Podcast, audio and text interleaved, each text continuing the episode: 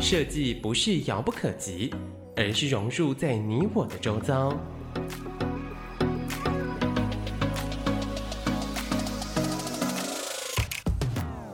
设计台湾，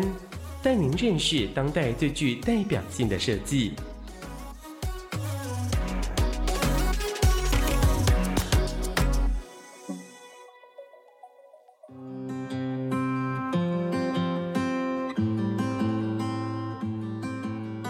欢迎各位听众朋友来到设计台湾，每个礼拜天下午三点到四点，台北广播电台 FM 九三点一播出。我是节目主持人台湾设计研究院张基。今天非常高兴邀请到大家都应该知道的、认识的，在网络上常看到的探照文化执行长李明聪。执行长跟大家打个招呼。呃，大家好，我是李明聪。好，那虽然大家很熟悉，我还是介绍一下。那我认识明聪几年了哈？很多年了，很多年了。我看他真的是一个超级超级有热忱的斜杠的专业者。那明聪是英国剑桥大学国王学院人类学的博士，那曾经任教于台大的社会系，那也三度获得优良的教师奖。那并在荷兰莱顿大学、比利时。安特普皇家艺术学院、东京的 ICU 大学亚洲文化中心客座研究。那现在明聪在国立台北艺术大学任教。那他有很多的研究论文发表在《文化研究》、《台湾社会学刊》、《新闻学研究》等重要刊物。那明聪也创办了 Q 电的杂志，策展了华文朗读节、杂学校。台湾文学季等数十个大型的艺文活动，那也担任过总统文化奖、金钟奖、金鼎奖、台北国际书展等评审，那也跟全国文化会议咨询委员会、那台湾创意设计中心的顾问，那也担任过呃高雄流行音乐中心的常务董事。那这两年来又受邀马来西亚华校的董事的邀请，担任呃马国的。公民通识教育的课纲委员，那明聪做了很多很特别的事情。那终于在二零一八年创业了哈，创办了探照文化 Searching Light Culture Lab，那非常特别的带领的年轻的团队，用非常扎实、贴地气、贴近人群的消费心理跟生活风格研究为基础，那展开了跨国跟在地的研究、创作、策展、设计跟出版。那执行的大型的计划，包括文化部的日韩、瑞典三国的音乐科技产业研究，那高雄流行音乐中心的调查，跟台北市政府华南市场的调查等等。那民众也创作了舞台剧《败者的摇滚瞬间》哈，那我去看了非常非常感动哈。那二零一八桃园的铁玫瑰艺术节的公演，也跟公共电视共创了。新的节目，我在市场待一整天哦。现在是大家非常非常热门的一个节目。那第一季呃全九集已经都在 YouTube 播出了。那明聪最近也跟很多的地方有很多的互动。他担任的屏东本市哦，就屏东的一个出版的刊物，以及彰化的叫做美好彰化的总编辑，统筹主编呃麦田出版的时代感的书系。那他也著有物理学，获得二零零九年法兰克福书展台湾年度选书，还有边读边走也获得了 SDA 二零一八年度最佳设计奖。那文学中中学的最佳课外读物的推荐，也获得了金鼎奖优良的出版推荐。那明聪那么特别的一个经验跟资历了，那我通常第一段会请来宾聊一下，大概。从小是什么样的一个生活环境，或者生活的体验，或者学习的经验，影响了你一辈子？有没有非常特别的事情？大家好，我觉得我前年出了《边读边走》那一本书，嗯、那当时想要为这本书找一个书名，嗯，那原本出版社其实都会想到一些比较看起来很厉害的书名，好，比如说，呃，因为我谈阅读跟各种。社会现象的关联，然后而且把阅读跟旅行打得很开，所以他们甚至有谈过说，呃，类似像阅读社会学啦等等的。但我就当时我就说没有，也许回归到一个最初衷，而且最干净简单的一种命名方式。那我觉得我的人生就是边读边走，嗯，呃，当然你也可以说边走边读，这两个其实都通的。那我是一个很爱阅读的小孩，嗯，但我的家庭背景其实我的父母都是劳工阶级，嗯，所以呃，我们家并不是那个所谓这个我生出来就在一个书香门第里面，相反的。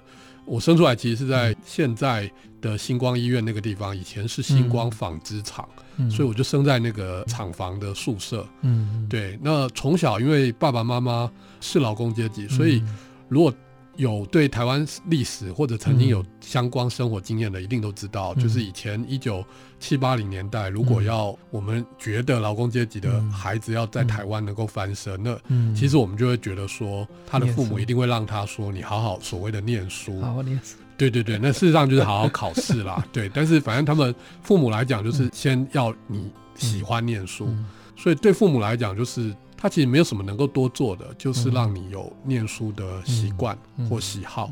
那也很刚好，我就是不知道为什么，我就真的很喜欢阅读。对，那据我父母说，我其实在在幼稚园的时候就对文字、对图像非常的敏感。嗯，那我也比其他小朋友容易，明明很外向、很爱玩，但是只要有书，我就会很专注，然后会沉溺在自己的想象里面。呃，我觉得这蛮重要，沉溺在自己的想象，嗯、这好像跟我后来一辈子都蛮有关系的。嗯、就是我可以在阅读就自得其乐，嗯、所以我想这大概是我非常小的时候就开始很奇妙的一种状态，在那个没有网络的年代，只要妈妈把我丢到，比如说以前是重庆南路的东方书局，那她只要周末把我丢到那里，一整个周末她就可以跟阿姨去逛街，完全没有问题。然后我会非常开心的就在那边看完。我记得我在东方书局看过亚森罗平啊，嗯、什么福尔摩斯、福尔摩斯，对对对对，大盗或者是大大侦探，或者各式各样的这样的书籍，嗯，那当然也会买回去。那小时候甚至是父母给我最大的，如果学校成绩很好，嗯、他给我的奖励竟然就是带我去那种你知道那种很老派的书店，嗯、会卖文具，现在可能还有一些地方有，嗯、然后就走到那边说，你可以挑任何你想要看的书，嗯。那我就真的还蛮开心的，就买很多书回去看。嗯，所以这件事情在我的童年经验里面其实很重要的。也就是说，书是我经历这个世界去想象我所生长的环境不是非如此不可，而是有别样的世界的想象。所以很早我就沉溺在各种所谓名人的传记，嗯，或者是这个很奇幻的这种文学的想象。那非常早熟的少年，在在那个仍然是戒严的年代，其实他就可以变得很自由。嗯、所以这件事情大概一直到中学到大学，他都没改变。嗯、也就是说，即使台湾社会一直在变化，嗯、我也一直在长大。嗯、但是透过自我阅读、自我学习这件事情，嗯、坦白说，是远超过在正规学校教育里面能够带给我的。想象更丰富很多的这样的一个启发，所以这也是我后来其实非常关注所谓启蒙教育。哈、嗯，那启蒙这件事情跟正规教育不太一样。哦、嗯，它其实是很有身体感觉，它是会让你读了一本书、嗯、看了一部电影或听了一段音乐以后，你知道那一个礼拜可能就心神荡漾、魂不守 舍。我想每个人或多或少都有这种经验。那我会非常在意这种非正规教育以外的自我启蒙，嗯、被各种知识或者各种文化素材的冲撞，嗯，那这些经验因为对我那么重要，所以我也会非常非常在意，在我后来人生所做的各种事里面，嗯、是否可以有可能带给不管是大众，包括青少年，也有可能是成人啊，嗯、也有可能甚至是退休人士，嗯、你知道他一辈子用相同的方式活，但是。他却在退休之后得到某一种我们堪称为启蒙的东西。那也因为这样子，所以嗯，在我的人生的每一个阶段，我都会非常记忆深刻关于那些被启蒙的经验。那它来自书本，来自音乐，来自电影，来自一本杂志，嗯，甚至来自于在旅途中相遇的某些场景、某些人。那这对我来讲非常重要。嗯，所以为什么我一开始说，在我两年前出的那本书，最后我就让它命名为《边读边走》，一个非常简单，好但是在里面其实列出了非常多，我自己觉得它是每一个人生启蒙的瞬间。嗯，对。那我如果我能够呃，不管在学校或者在非学校教育以外的各种文化实践里面啊，做一个刊物，做一个电视节目，呃，甚至进行一场演讲，策一个展。我都能够把握那个难得的相遇的机会，而让所有的读者、听众、观众、学生能够有那个启蒙的瞬间，就好比我人生曾经相遇的嗯那样的瞬间一样。我觉得这个大概就是我觉得后来会长成这样的我在当年的那个一个很重要的一些经验吧。刚刚探照文化执行长李明聪跟大家分享从小。很重要的这个阅读的经验，启蒙了各种可能性哈。那可不可以跟我们聊一下，有没有几个比较特别的？嗯嗯，阅读到什么？对，什么会啊会啊，对对，嗯，当然有。就是我我我常觉得现在的，嗯，其实我们在网络的时代其实没有不好，因为它可以让我们呃得到过去千百倍，嗯。嗯广的知识片段，对对对，但是他缺乏一件事情，相对来讲比较可惜，就是专注。好，它连结有余，专注不足。那在过往的年代，我们是廉洁是很不够的。那我就只能很专注的就。我手边拿到的素材，我能念什么？好好对，就会好好的看完或者听完一张专辑，你知道，好不容易存了一笔钱去买唱片，你知道，如果不好听，自己也会很 哦，所以就会反复一直听，总觉得有些什么是不是我不懂，或者是，所以如果要讲启蒙的素材，其实真的很多，不管就阅读上，比如说在不同的人生阶段里面，嗯，对，会有不一样的震撼。哦，那比如说。呃，我记得我中学的时候第一次看卡夫卡的小说，嗯，那就非常的被震撼了。嗯，就是你会觉得，哇，这个世界上有这有人这样说故事，而且说了一个这么奇幻但又这么写实淋漓的故事。好，那一样，每次读到这样的东西，我就会心神荡漾好几天。音乐也是啊，你人生第一次听到呃，比如说英国的乐团 Pink Floyd 的专辑，或者 Beatles 的专辑。它都会让你起鸡皮疙瘩，呃，它谈不上好听，但它冲撞了你。好，那我觉得不见得是舒服的。启蒙永远有一个重要的精神，就是它不见得带来舒服愉悦，它有时候带来是冲撞，是是惊吓，是不知所措，但它总是会让你然后想一想，说为什么会这样，以及有什么可能性。那电影也是很重要的启蒙的素材。我在。很年轻的时候，那么在没有网络的年代，不能看到那么多 video 的年代，偶然进去电影院看了某些电影，那都是很震撼的。可以从宫崎骏的动画，我第一部看他动画是《风之谷》，那也可以是欧洲的各种电影，比如说《楚服的四百集》，那都让我非常非常的震撼。因为虽然我喜欢看好莱坞电影，爸爸妈妈带着去，但是对。中学生一个少年来讲，真正有冲撞启蒙的，大概就是这些。嗯，好，谢谢呃，探照文化执行长李明聪跟大家分享阅读、音乐跟电影带来的启蒙经验。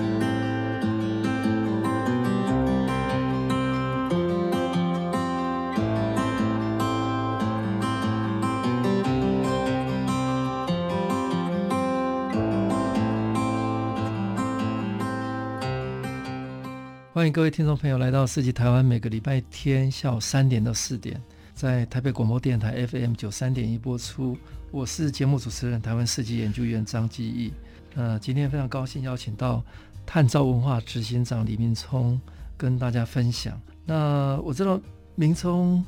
从阅读、从音乐从电影得到很多的启蒙经验哈。那他还有一段非常特别的，在英国剑桥大学国王学院人类学博士哈，一个很特别的的一个很好的一个学校，跟我们聊一下这个经验啊。而民聪之后回台湾也是在高教任教，在台大任教的一个经验，嗯，还有在过程当中也很多很特殊的的经验呢、啊。后来也创了业，也做了很多很多事情。来跟我们跟我们聊一下，嗯，你非常丰富的人生。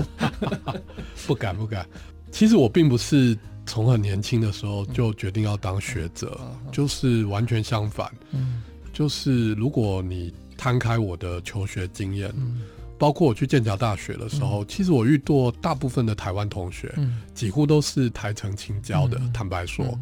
对，那我虽然是清大的研究所硕士班，嗯、但是我大学就是。私校，我是辅仁大学的。那我并不是那种、嗯、呃传统上我们认为一路称之为学霸，嗯、然后就是念建中，然后念台大，嗯、然后理所当然就去念所谓一流的名校的学生。嗯、我也不是在这个路程上非常顺利、嗯、无缝接轨的，就是一个阶段结束就跳到下一个阶段，嗯、然后每个阶段都非常所谓。平顺的，嗯，然后最后成为博士，然后成为教授，嗯、也不是，嗯，相反的，我反而是，嗯、呃，在我大学毕业以后，决定要去念硕士的过程，它其实是跟我在大学的时候，其实一九九零年代初期，其实是一个社会运动、学生运动很蓬勃的年代。嗯、那我在念大学的时候，的确受到这些运动的。既是启蒙，也是冲撞。野百合时代算是吧，嗯、我应该是野百合时代比较最年轻，因为野百合是我大一一进去的时候，那所以大部分的野百合时代比较是我的学长姐。嗯哦、但是呃，的确呃，在那个之后有受到很多的影响，嗯、但是也酝酿了很多的疑问啊，嗯、就如同那，那时候也解严了，对对解严了，对解严。那也酝酿很多疑问，原因是因为我常会觉得我的。成长的过程就跟台湾，在整个历程，在整个历程上面是有个很奇妙的交错的过程。那九零年代其实是一个台湾要转向两党有可能轮流竞争执政，然后政党也逐渐的真的本土化，然后自由化、民主化这样的一个年代。但是对我来讲，既是愤青又是文青。如果以现在的话语来讲，那。愤青可能甚至还多一点，那其实有很多的疑惑，嗯，就是那个疑惑其实就是一些理想主义过于高涨过程里面的不知所措吧。嗯、那这个东西就让我必须要带到硕士班里面去解决。嗯、所以，其实我念硕士很大一部分是要去解决我大学的这些社会实践过程里面遇到的问题。嗯，所以很很明确的就是我念了硕士，包括我当时做的研究，很多人以为我后来就是一个。搞文化的人，嗯、所以我应该一直都是在做跟文化有关的研究。嗯、没有，我硕士班，嗯、其实我的硕士论文做的是，不瞒各位说很有趣，是做年金改革的。哦，年金改革。对，然后我的。就是当年做就年金改革，然后我的现在真的发生，对，而且我当时的主委超前部署，超前蛮多的，而且当时我的主委就是林万亿哦哇，所以完全就是后来的主导这个年金改革的这个这个政委哈。那因为我当时就对这个社会福利的议题，我一直在想说，哎，台湾已经有全民健保了，嗯，但如果以北欧来讲，我那时候真的非常向往北欧。北欧的嗯。然后向往北欧，你就会发现说，北欧这种国家，它就是一方面就是健康照顾嘛，那就是我们也有全民健保，所以我们也没有输太多。但另外一方面就是退休照顾。嗯。但是我们的退休照顾有一点微妙，就是在特定的职业阶级呃非常好，有分族群。对，但是不是的话，就是真的没有被照顾到。比如说我妈妈是家庭主妇，她是完全没有。想象可以有退休照顾这件事，所以你知道，对一个当时那个热血的年轻人来讲，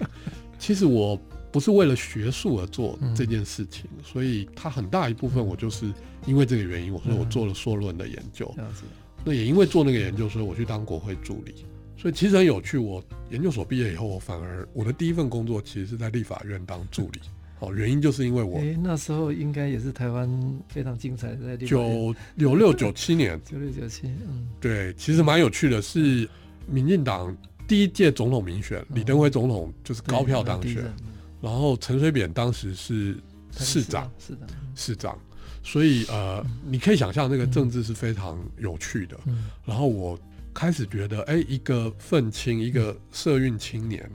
如何有可能透过做专业的幕僚研究工作，给予这个新兴的政党，嗯。或者乃乃至于全台湾的政治一些新的可能。所以我也进入政治工作。所以这反而是我的第一份工作。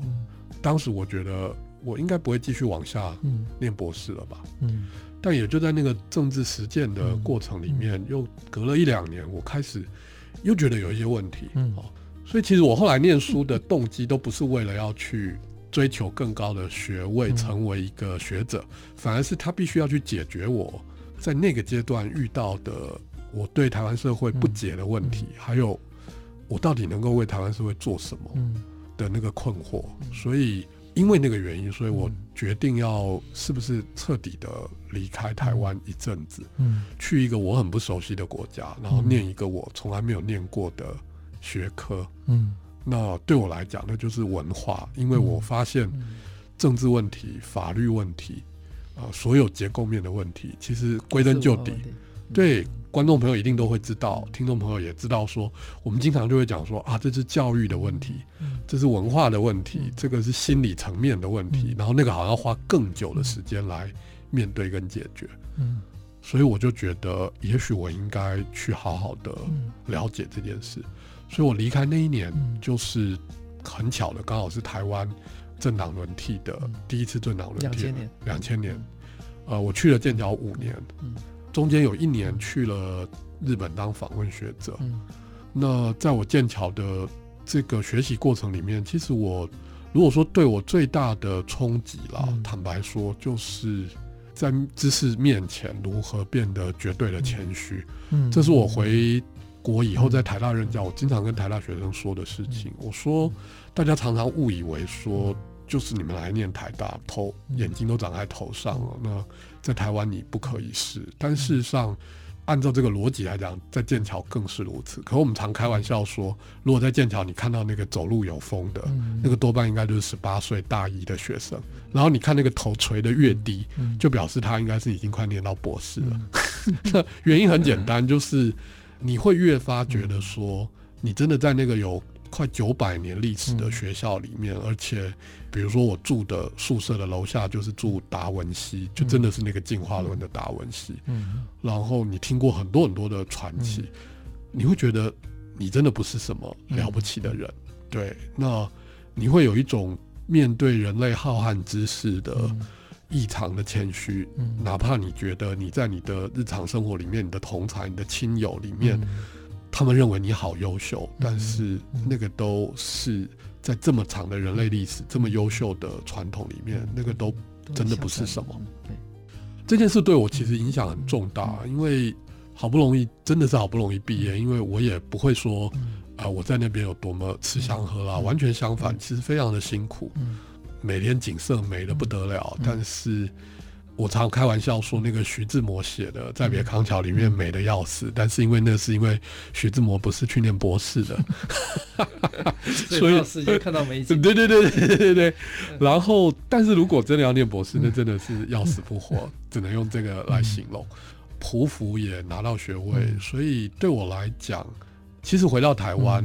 包括进了台大任教，嗯、其实当时也有另外一个机会是在清大，嗯、我的母校。嗯、对，那可是因为我选择台大，是因为在台北，嗯、呃，我想就近照顾我的父母，毕、嗯、竟我离开很久，嗯、我父亲那个时候也也生病了。那也因为这样子，我其实是相对来讲其实蛮有趣的。嗯、我反而是成为台大老师以后才，才、嗯、才才变成一个台大人的。嗯嗯，那在这个过程里面。我一直会觉得，就像我刚刚讲，在剑桥学会了那个谦逊这件事，嗯、以及我的初衷。我的初衷就是，并不是成为一个大学者，嗯、而是成为一个能够在不一样的情境里面去启蒙别人的人。嗯、那再加上我学习的科目，不管人类学跟社会学，都是一个非常希望能够接社会底蕴的专业。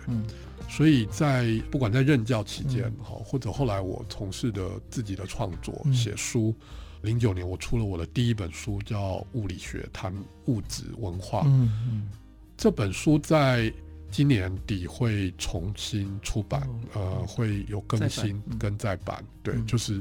应该说是重新再增强版，嗯、会有一些更新这样。嗯、那其实蛮有趣的，零九年出那本书，虽然当时已经反应不错，但是我觉得他还是有点超前，原因就是因为谈论物质，因为后来发现很多设计领域的学院里面，他们事实上反而是老师带着学生重新读这本书，在谈。呃，我总共书写了五十几个物件，嗯，对，那用呃社会人类学、史学、文学，用跨领域的观点来看透一个物件的各种它的各个面向，对，不同观点不同面，是。同同一个物件，对，所以这件事情，比如说在我任教社会系，它很不传统，它不是社会学家会做的事，好，但是就像我讲的，其实我真的非常关注在呃，我刚刚说的，我觉得。社会学的那个初衷是启蒙，让所有的人尽可能的都拥有社会学的想象。那社会学的想象这件事情，它不是专业知识而已，它是让所有人能够把自己的烦恼、命运所遇到的难题，跟社会大的结构、历史，还有这跟这个社会里面不一样群体的脉络结合起来。那我觉得，如果我做的各种专业，是可能可以透过，比如说出一本书，嗯，办一份杂志，嗯，哦，所以为什么当时有一群年轻人找我一起筹办电影杂志？嗯，那我们说好，我们就来办一个电影杂志。如何在那个学院派的影评杂志，好硬派的杂志，跟那种片商的那种讲明星八卦或者芯片介绍的这种两种完全很极端的电影杂志的。中间创造出一种新的关于电影跟生活、电影跟文化的可能，所以其实那个电影杂志一转眼也十年了。那很多我现在听到有一些人看过的人都说，其实还蛮怀念，蛮想要让那个电影杂志再一次复刊。那所以像这个例子哈，不管出书、电影杂志。乃至于当时我也做了一些大众的讲堂，包括成品、富邦，他们都邀请过我学学。嗯，那我们做了很多这种面朝大众的，其实他都会回应我呃那个初衷。嗯，对，还有我觉得面对知识的谦逊，还有面对大众的希望能够把知识大众化的这样的渴望。嗯，好，谢谢明聪跟大家分享他对社会学的想象跟实践。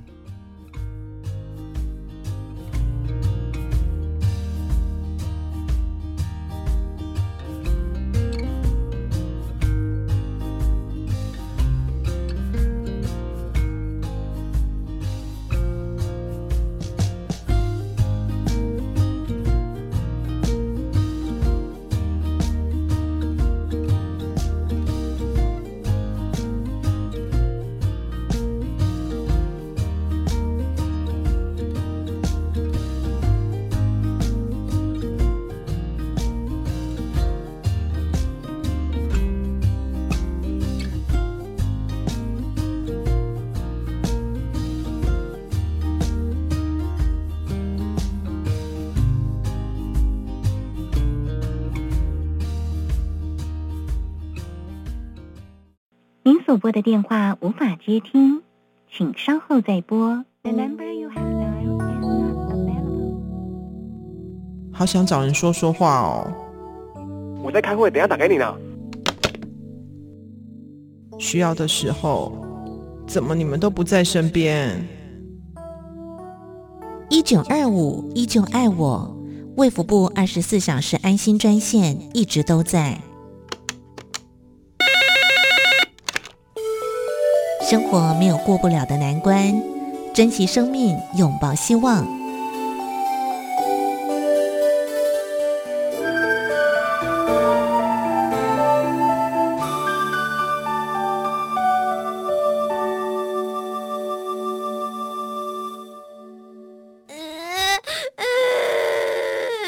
乖孙女啊，阿丽奶奶考啦。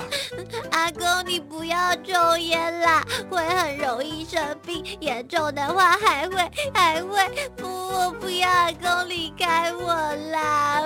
你这个囡仔实在是哦，讲安尼甲阿公羞惨啦。而且就算阿公不在我面前抽烟，有毒物质也会留在衣服上，就是可怕的三手烟耶。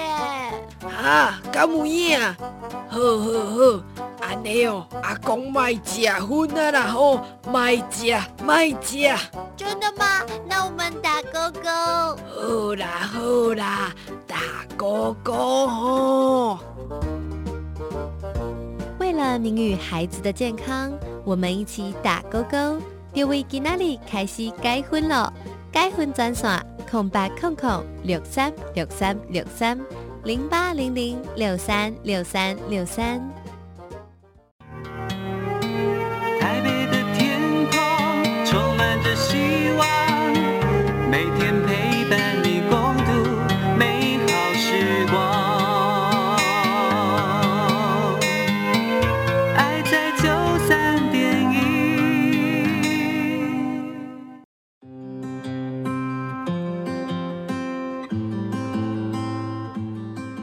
欢迎各位听众朋友来到世纪台湾，每个礼拜天下午三点到四点，台北广播电台 FM 九三点一播出。我是节目主持人，台湾设计研究院张基。呃，今天非常高兴邀请到探照文化执行长李明聪来跟大家分享。那明聪刚刚跟大家分享他对社会学的实践哈。那其实最近我们大家都很关注，呃，明聪做了。几件很伟大的事情，我认为很有趣的事情。那一个是他跟公共电视现在目前有合作一个创新的纪实节目。我在市场待了一整天，那很难想象一个学者、一个文化工作者创造了一个新的领域，在市场。做了九集的这个节目哈，而且全部上了 YouTube，变成热门的的节目。那另外，他也到台湾最偏远的地方哈，屏东哈，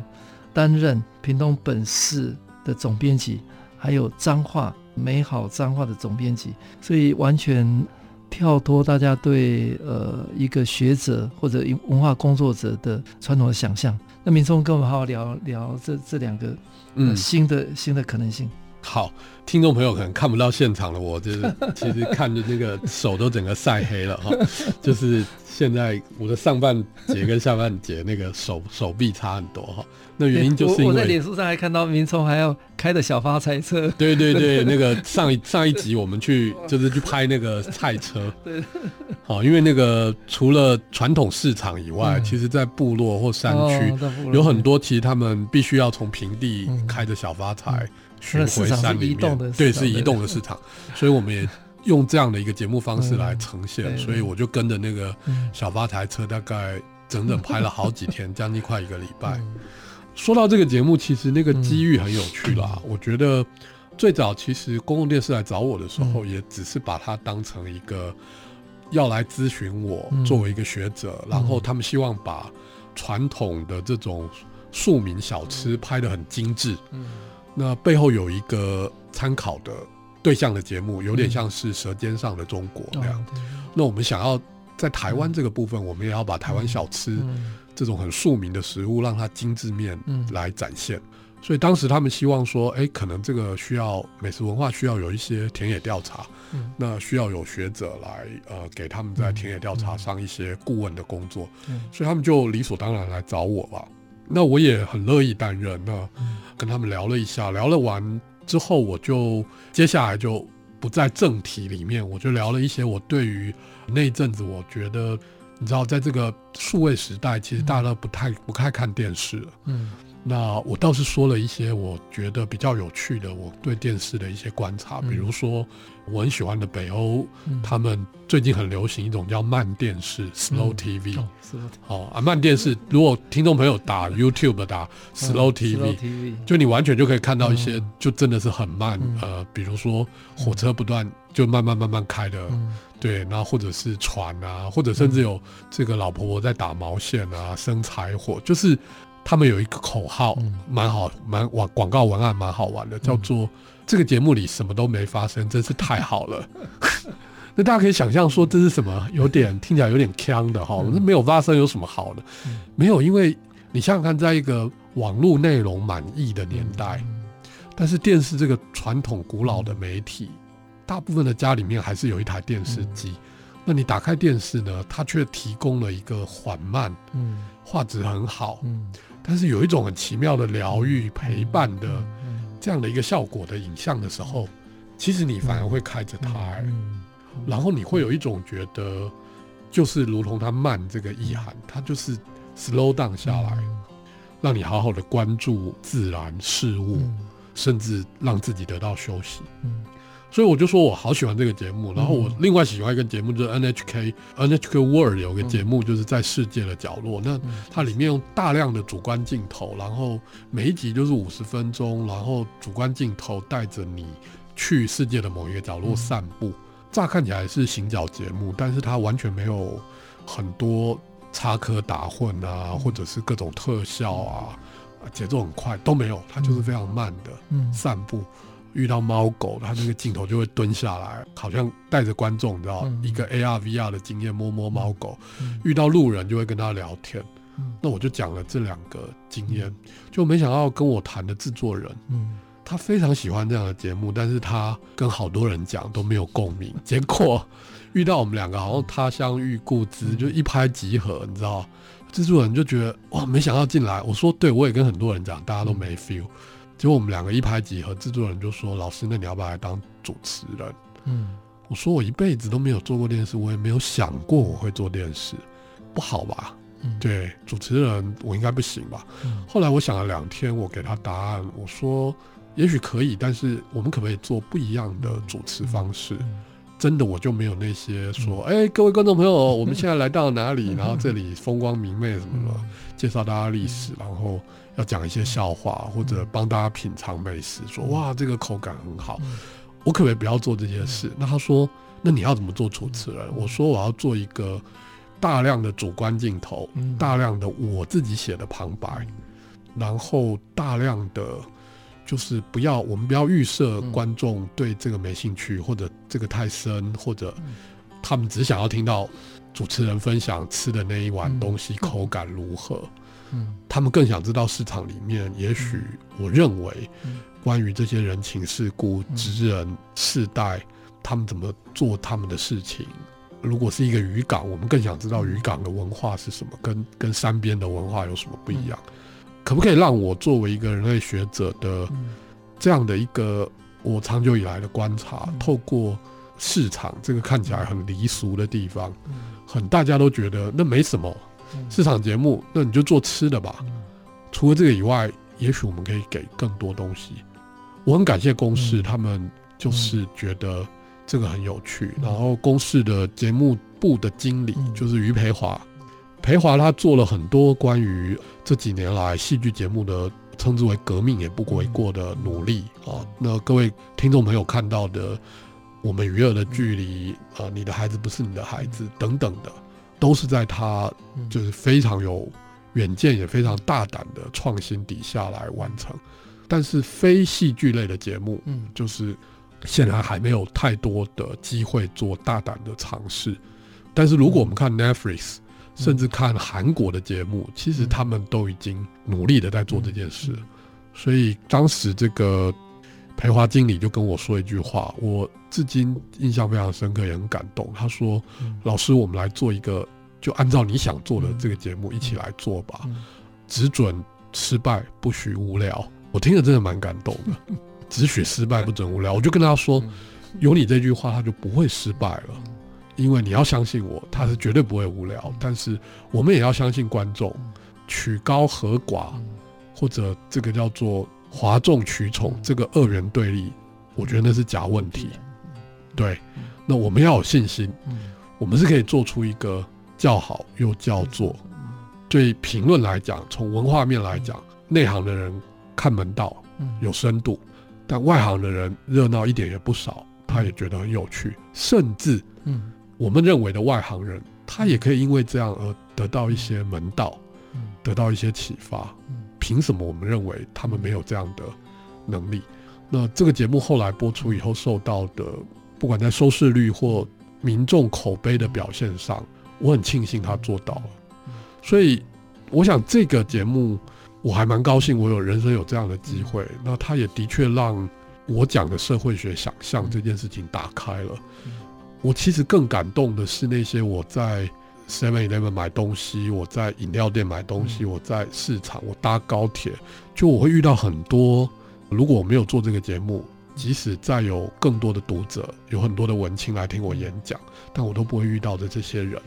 这些阿姨、叔叔、高中生，各式各样的人，他们会主动跟我打招呼，然后我会很认真的问他们：你们觉得好看点在哪里？他们真的会给我一些很具体的 feedback。那我觉得没有什么比这个更让我觉得。我更像一个社会学者，真正的社会学者，不是学院里面的社会学者，而是面朝社会，与社会有互动，取之于社会，用之于社会的社会学者。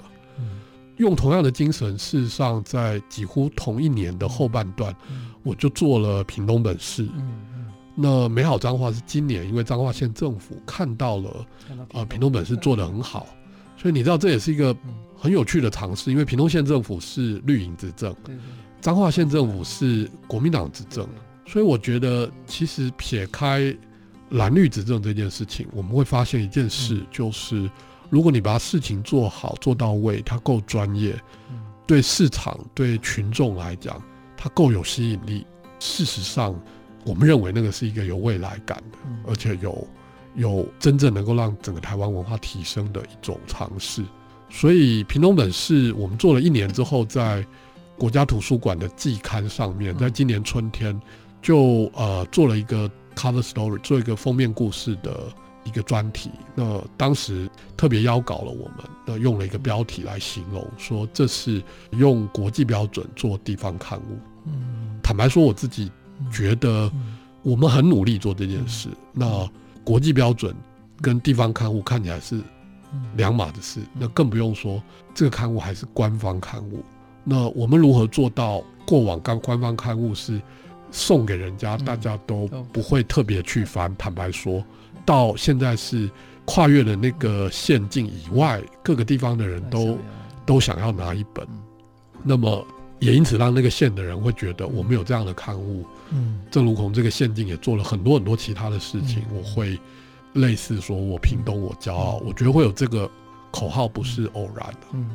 那我们事实上怎么来做这个地方刊物？其实跟我做公司的节目道理都是一样的。说穿了，它其实就是要有很，我觉得很有趣的，就是它需要有研究的精神。嗯，对，我们会觉得做这些内容就是研究是学者在做，但是不管是公视的节目还是地方刊物，我们都是有研究的基底。那大量的田野调查与人物的深度访谈，文史资料该怎么样去进行档案的爬书，那这些全部都是有研究的。所以我创的这个探照文化的 team，事实上很多就是我们长久以来从以前跟着一起我做研究的学生，他们现在毕业了。对，所以我们其实是一群用研究为基础来做出版、做策展、做这个内容，好，比如说节目。那乃至于甚至未来有可能，我们希望能够跟设计界有更多的合作。那研究是基础，然后来做这件事。这件事情，我想跟张院长的 台湾设计研究院关系是非常密切的。所以这个刊物呢，它虽然在美术上我们得到很好的口碑，可是我其实更希望大家如果有机会可以翻翻它的内容，那它的气化能力。呃，它访谈人物的深度，它对于呃某一个传统物件，哈，或者即使是农产品的这个能够透视的程度，我觉得这个是很棒的。嗯，呃，我们有一期叫做这个地名很有趣，我们用 A to Z 把屏东的整个地名，它的严格，做了一个这样的一个既扎实但是又很有趣的呈现。那这就是一个很好的例子。嗯，谢谢探照文化执行长李明聪跟大家分享，从公共电视的我在市场待了一整天，啊、呃，到屏东本市美好彰化，怎么样用研究精神开拓新的社会实践的领域。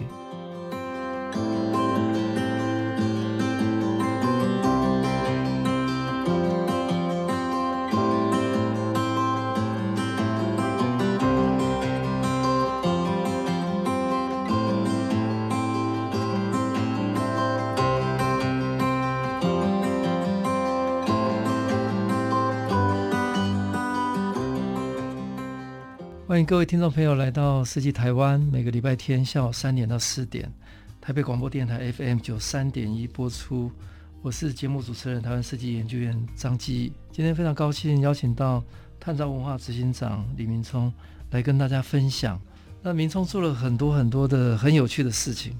那从学者到编辑到策划节目，太多有趣的事情。我自己的观察了哈，尤其这几年。很多新的机会是文化设计、社会实践的各种机会嘛，哈。那尤其对新的新的一代年轻人，他们有很多实践的可能性。那明璁大概是这里面的的领航者哦，呃，我们讲是斜杠人生。那透过各类的这种机会哈，用研究的精神在做社会的创新、社会的实践。那明松跟大家聊聊你所观察到的台湾未来的机会。嗯，这就好比我们那个创业的这个公司的名称啊，好、嗯，那它叫探照文化哈，英文是 Searchlight Cultural Lab，好、嗯，那它甚至不是用 company，而是用 lab，、嗯、就是一个文化实验室的概念。嗯、Searchlight 就是探照灯哈，就是我们的算是一个有趣的企业形象标志吧，好，那。探照灯是什么？就是那个，比如说矿工哦，嗯、或者任何一个要挖掘什么东西，他会戴在头上，嗯，然后会有一个小小的头灯，那是探照灯。那当然也有大一点的，嗯，探照灯，那个路面的探照灯，或者甚至是进行太空探测的，也会有探照灯。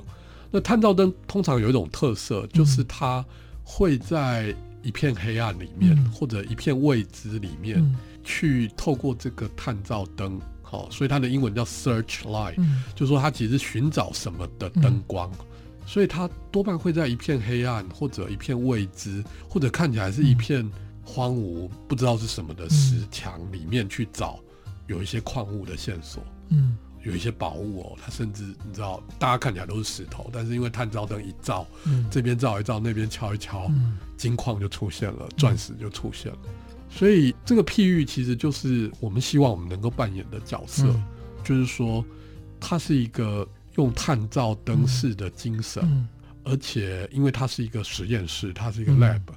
所以我们希望让乍看起来没有关系的人事物，嗯、可以透过我们的媒介，透过以研究为基底的这样的一个实践呢，找到一个媒合，让没有关系的变成有关系，还有让看起来。既有的某一种它的运作的方式就已经长成那个样子，嗯、但是我们找到另外的可能性，嗯、所以让没有关系的变成有关系，让已经寄存运作的模式找到新的可能。新的可能性。那这件事情需要一个探照灯的媒介，嗯、那这件事情也不是透过做一些很很呼口号式的，嗯、或者甚至是突发奇想就可以达成，嗯、它其实是需要研究作为基底的。嗯那所谓研究，当然就是对人群的研究，嗯、对趋势的研究。它可以既很有国际观，嗯、但同时它又要非常非常的接地气。嗯，所以在这个时候，我们赫然发现，原来这些古老的，不管是社会学、嗯、心理学或人类学的方法，嗯，可以是一个访谈，嗯，可以是对一群人的参与观察，嗯，好，也可以是，当然可以是问卷，这个当然是比较经常可见的一种方法。那甚至还有许许多多的方法，嗯，那这些方法都是原本在学院里面会用，嗯、但是大概比较少。我们会认为你要做一个电视节目，嗯、或者要设计一个商品，嗯、或者要做一本杂志，或者出一本书，嗯、你要用到这些方法。那也许我们的团队或者我个人认为，是时候让我们把这些方法带进社会，嗯、而不是留在学院里面来进行。学院里面论文的生产，啊、嗯呃，甚至互相的这个较劲的一种工具而已。嗯、那当然，学院里面透过这样的方式累积高端的学术产品，嗯、这一定是重要，而且也非常值得尊敬的。嗯、但是相对来讲，我觉得在比例上，嗯、台湾社会应该多一点放在社会来使用这些研究的机会。嗯、如果我们看日本，就是一个例子。日本在一九八零年代的时候，在他们泡沫经济最高峰的时候，事实上，他们整个产业要转型的过程里面，他们非常清楚知道，必须要有研究来作为消费社会转型的基础。嗯，所以在一九八零年代，其实就创造了很多研究型的这样的一个智库机构。嗯，那对后来日本在所谓进行生活风格研究有很大的启发。好，那这些研究包括，比如说博报堂、电通，甚至连野村。证券，他们虽然是在证券公司里面哈，但是他们事实上做了很多生活风格的研究。那当时有一些办学院、办产业的人，那他们其实都扮演了很重要的角色。哈，他们既有学院里面的知识跟技术，但他们又有产业的经验或者有产业的 sense，嗯，好，乃至于他们有产业的兴趣。那然后呢，再把它结合起来，再跟其他的内容产业，比如说跟广告、跟杂志、跟电视、跟纪录片工作者，哦，甚至你可以想到，甚至可以跟跟摄影集做各式各样哦，跟策展，发生很密切的关联。所以，如果我们发现一个产业要转型的话呢，事实上这个研究一定是不可缺的。嗯嗯。那我发现台湾在我们这几年一直在讲一个问题，就是说高学历，然后就业是一个问题。那好像尤其是硕博士以上，甚至是博士，就会觉得说他们会找不到工作。但是如果我们把博士的工作都放在学院，那当然我们会认为说博士多，但学院的工作少，那他们会不知何去何从。可是如果我跟各位分享一个重要的讯息。如果大家可以想象说，在剑桥大学，嗯、我的同学或者我的学长姐、学弟妹，嗯、据我所知，就是甚至念到都已经念到博士，嗯、而且是剑桥大学的博士，嗯、也有将近一半的人不见得是在学院任教。那你就可以知道说，其实不是所谓高等教育训练出来的年轻人才都只能做学术工作。嗯、我的同学在做什么呢？各行各业都有。